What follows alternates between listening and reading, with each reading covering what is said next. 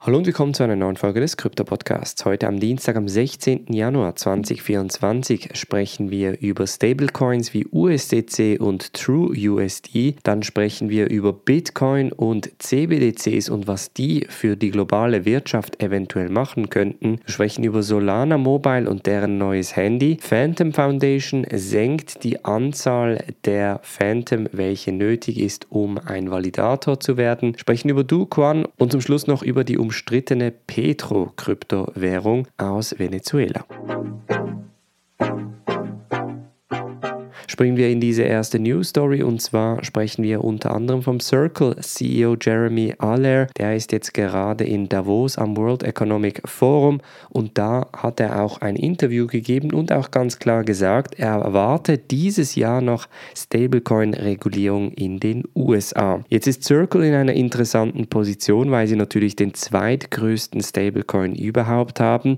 Sie waren in einer prekären Situation vor ein bisschen mehr als einem Jahr, als die Silicon Valley Bank kurzerhand bankrott ging, weil natürlich ein großer Teil der USDC-Reserven schlussendlich bei der Silicon Valley Bank war. Und trotzdem gilt die USDC-Stablecoin als startnächster Stablecoin überhaupt. Und Jeremy Aller ist natürlich auch mit den Politikern sehr aktiv und versucht da entsprechend seine Regulierung bzw. seine Perspektive der Regulierung durchzubekommen. Aller sagt auch, dass wenn keine Regulierung durchgeführt wird, können Stablecoins, aber auch andere Kryptowährungen für andere Sachen wie zum Beispiel auch die Terrorismusfinanzierung gebraucht werden.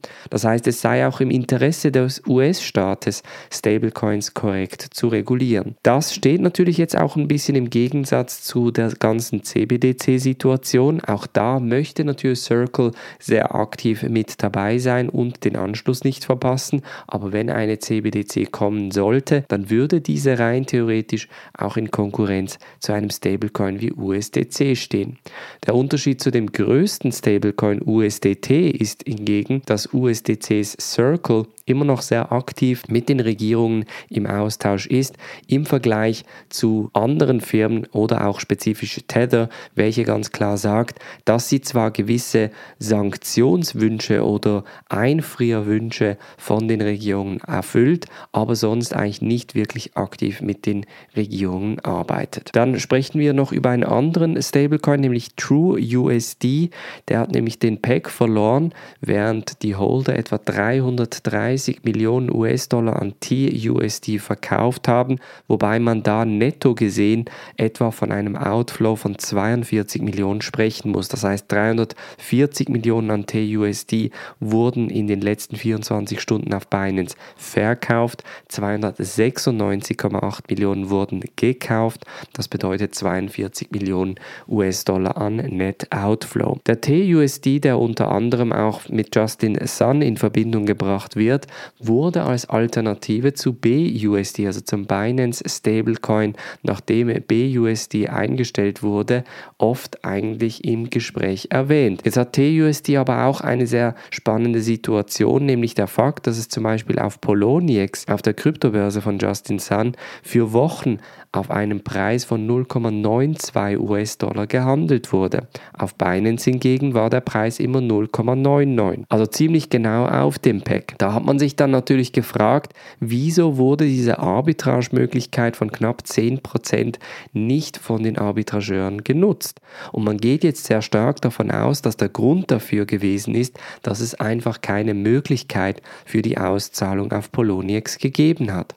Jetzt, wieso hat es keine Möglichkeit für die Auszahlung? Auszahlung gegeben, sehr wahrscheinlich, weil sie den Cash nicht hatten. Das heißt, es ist sehr wahrscheinlich herausgekommen, dass der TUSD unterbesichert, also sogenannt undercollateralized ist, dass ein US-Dollar nicht gleich ein TUSD ist und deshalb auch entsprechend die Panik ausgebrochen ist. Momentan ist jetzt der Pack immer noch auf 0,98 US-Dollar, das heißt, der Pack wurde nicht gehalten. Man geht jetzt aber davon aus, dass sehr wahrscheinlich Justin Sun oder die Börsen da reinspringen und den Pack wiederherstellen. Aber schlussendlich ist beim Stablecoin, der konstant seinen Pack verliert, natürlich irgendwo auch das Vertrauen verloren. Dann sprechen wir über einen spannenden Bericht von Morgan Stanleys Head of Digital Assets, Andrew Peel. Er sagt nämlich, auf der einen Seite ist der bewundernswerte Bitcoin und auch die CBDCs zwar eine gute Sache, aber auf der anderen Seite ist es eigentlich ein Risiko für die Vereinigten Staaten und spezifisch für die Dominanz des US-Dollars als globale Währung. Und da sagt der Head of Digital Assets ganz klar, man darf da auch den Anschluss nicht verlieren. Ob jetzt CBDCs oder Bitcoins halt weltweit auch weiter genutzt werden und jetzt auch spezifisch mit einem Bitcoin Spot ETF noch weiter eigentlich in den Alltag integriert werden, kann jetzt unter anderem auch die US-Regierung nicht mehr stark verhindern. Das wiederum bedeutet, dass vor allem auch im Bereich CBDCs halt weiter geforscht wird. Da gibt es jetzt eine interessante Statistik, dass etwa 130 Länder, welche etwa 98 Prozent des globalen Bruttoinlandprodukts ausmachen, momentan gerade an CBDCs entweder forschen oder sogar aktiv in Nutzung haben. Und das zeigt ganz klar, wenn die Vereinigten Staaten im Bereich CBDC nicht vorwärts machen, werden sie da den Anstoß verlieren. Und das zeigt auch so ein bisschen die Perspektive von einem Stablecoin-Herausgeber versus einer Bank, die natürlich im Alltag mit der globalen Währung US-Dollar zu dealen hat. Dann sprechen wir über Solana Mobile und deren möglicherweise zweiten Handy. Und da wird jetzt natürlich auch nach dem sehr erfolgreichen Ausverkauf von dem Solana Saga Handy darüber gemunkelt, inwiefern das Handy günstiger wird und andere Funktionalität bietet. Das Saga Phone war am Anfang eigentlich nicht wirklich ein großer Erfolg. Der Preispunkt mit knapp 1000 US-Dollar und eine Hardware, die nicht mehr so neu wie eigentlich andere Android-Handys gewesen ist, hat dem Saga Phone lange eigentlich Probleme bereitet. In den letzten Wochen aber kam es zu einem Airdrop, unter anderem auch von einem Meme Bitcoin namens Bonk und da hatte ich auch im Krypto-Podcast darüber gesprochen. Da ging es dann plötzlich darum, dass das Handy mehr oder weniger kostenlos war, weil natürlich die Airdrops auf das Saga Phone plötzlich mehr wert waren als das Saga Phone selber. Der Preispunkt wurde nämlich von 1000 US-Dollar auf 599 reduziert. Der Airdrop war dann zeitweise etwa 750 US-Dollar. Stand heute sitzt er auch etwa bei 700 US-Dollar. Das bedeutet immer noch kostenlos kostenlos im Vergleich zum Handypreis und wird sogar teilweise auf eBay für 3200 US-Dollar gehandelt.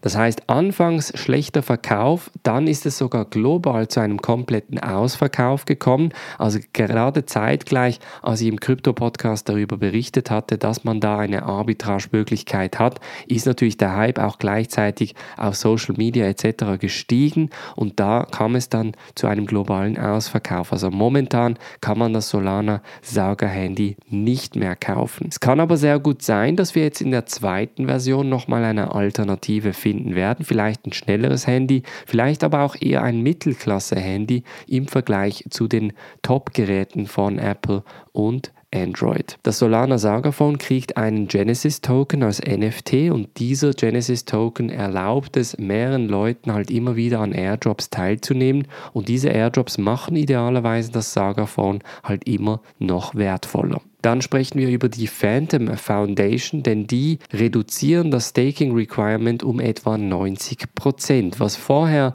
etwa mit 500.000 Phantom Tokens nur möglich war, bedeutet, dass man jetzt mit 50.000 Tokens, also im Preis etwa von 19.500 US-Dollar, einen Validator aufbauen kann. Die Phantom Foundation argumentiert natürlich mit der Perspektive, dass je mehr Validatoren man hat, umso dezentralisierter und idealerweise sicherer ist das gesamte Netzwerk. Im Vergleich zu den anderen Chains ist Phantom allerdings noch relativ klein.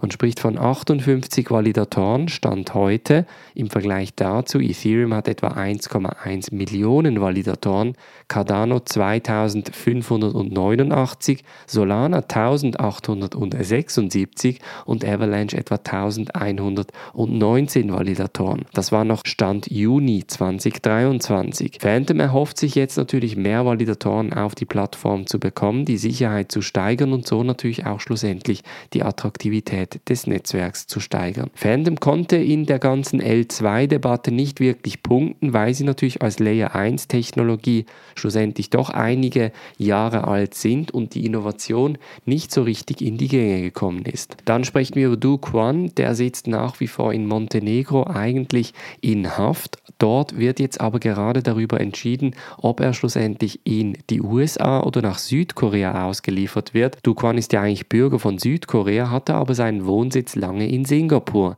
Jetzt wird gerade darüber diskutiert, ob man den Prozess in den USA zum Beispiel nicht stoppen möchte, bevor man quasi mit der Auslieferung rechnen kann. Das heißt, sobald er ausgeliefert wird, im Idealfall, das wünscht sich die US-Regierung natürlich in die USA, dann würde der Prozess weitergehen. Momentan sitzt das Ganze, also der Entscheid spezifisch, aber nach wie vor in Montenegro da nimmt man sich natürlich diese Zeit, denn es ist schlussendlich auch eine Verhandlungsmöglichkeit für Montenegro. Und zum Schluss sprechen wir noch über Venezuela und die umstrittene Petro-Kryptowährung. Ich erinnere mich noch sehr gut, wir hatten damals 2018 im Krypto-Podcast schon darüber gesprochen. Die Petro-Kryptowährung ist so ein bisschen als Hype auf die Bitcoin-Welle gekommen. Das Ziel war schlussendlich mit der Petro-Kryptowährung Ölreserven des Landes abzudecken und diese quasi mit einer Kryptowährung kaufen zu können. Es war ziemlich umstritten und hat auch sehr viel Kontroverse ausgelöst, denn auf der einen Seite war das Ganze sehr intransparent, das heißt man wusste nicht, wie viel Öl ist im Umlauf, wie viel Petro-Währung, welche Krypto- bzw. Blockchain-Technologie sitzt wirklich dahinter. All diese Informationen hatte man schlussendlich nicht. Man hat eigentlich immer nur nur so ein bisschen negative Nachrichten von der gesamten Story mitbekommen. Unter anderem gab es zum Beispiel 2020 eine Wiederbelebung, nachdem es noch einen Korruptionsskandal gegeben hat. 2019 haben die US-Behörden eine russische Bank sanktioniert wegen der Petrofinanzierung. Also da gab es immer sehr dubiose Geschichten. Schlussendlich hat sich das Ganze nie durchgesetzt. Der Petro wird jetzt aber eingestampft. Das bedeutet, Venezuela kämpft natürlich weiter mit der Hyperinflation und kann jetzt nicht auf Kryptowährungen die Schuld schieben. Das war's von der heutigen Folge. Wir hören uns morgen wieder. Macht's gut und bis dann.